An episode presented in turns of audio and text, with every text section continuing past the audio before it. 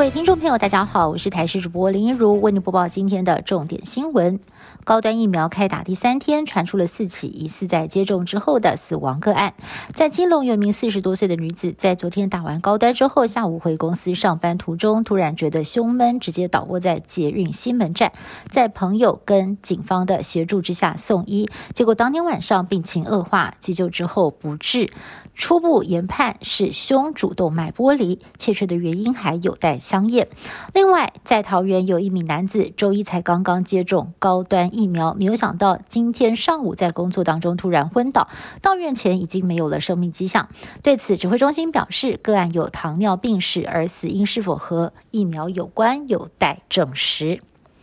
高端疫苗开打第三天，国内传出了疑似打完高端死亡案例，累积就有四例，个案全部都分布在北台湾。指挥中心承诺会去核对疫苗批号找关联性，而国内的专家认为应该要尽速的召开专家委员会，针对死亡个案发病形态解剖资料讨论，说明停打与否的标准。陈时中表示，至少要先找到因果关系，如果超过背景值的量，会再跟专家讨论。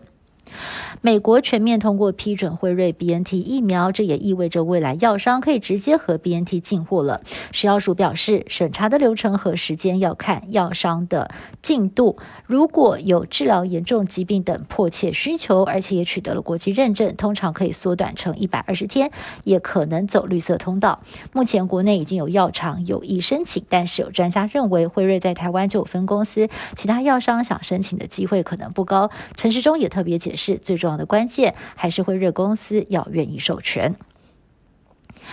新冠肺炎随着 Delta 变种病毒逐渐的在全世界蔓延，欧美许多国家开始施打第三剂疫苗，提高保护力。但是有部分的国家第一剂疫苗的施打率还是偏低。台大公共卫生学院教授陈秀熙和团队指出，在打第三剂和扩大施打第一剂的选择之下，让更多人打保护力较佳的第一剂是比较好的选择。而根据加拿大的研究，施打一剂的莫德纳跟 A Z 疫苗对 Delta 变种病毒的保护力都有六成以上。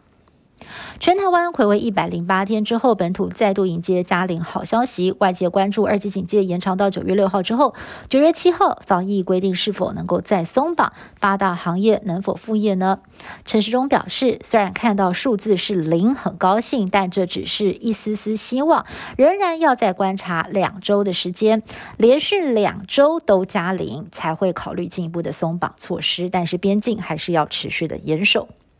日本政府在今年四月份拍板，两年之后就要把福岛第一核电厂内的含川废水排入大海。而现在东京电力公司提出要在海底开通隧道，再透过海底管线把稀释过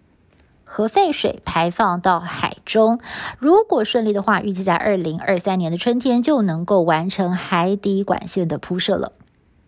好莱坞巨星 Tom Cruise 目前正在。英国伦敦赶拍电影《不可能的任务七》，不料附近的机场关闭，剧组只好拜托当地的一户人家，希望能够借用住家的空地让飞机降落。事先屋主完全不晓得是汤姆克鲁斯哦，没有想到最后看到阿汤哥从天而降，屋主一家人都非常的惊喜。以上新闻是由台视新闻部制作，感谢您的收听。更多新闻内容，请您持续锁定台视各界新闻以及台视新闻 YouTube 频道。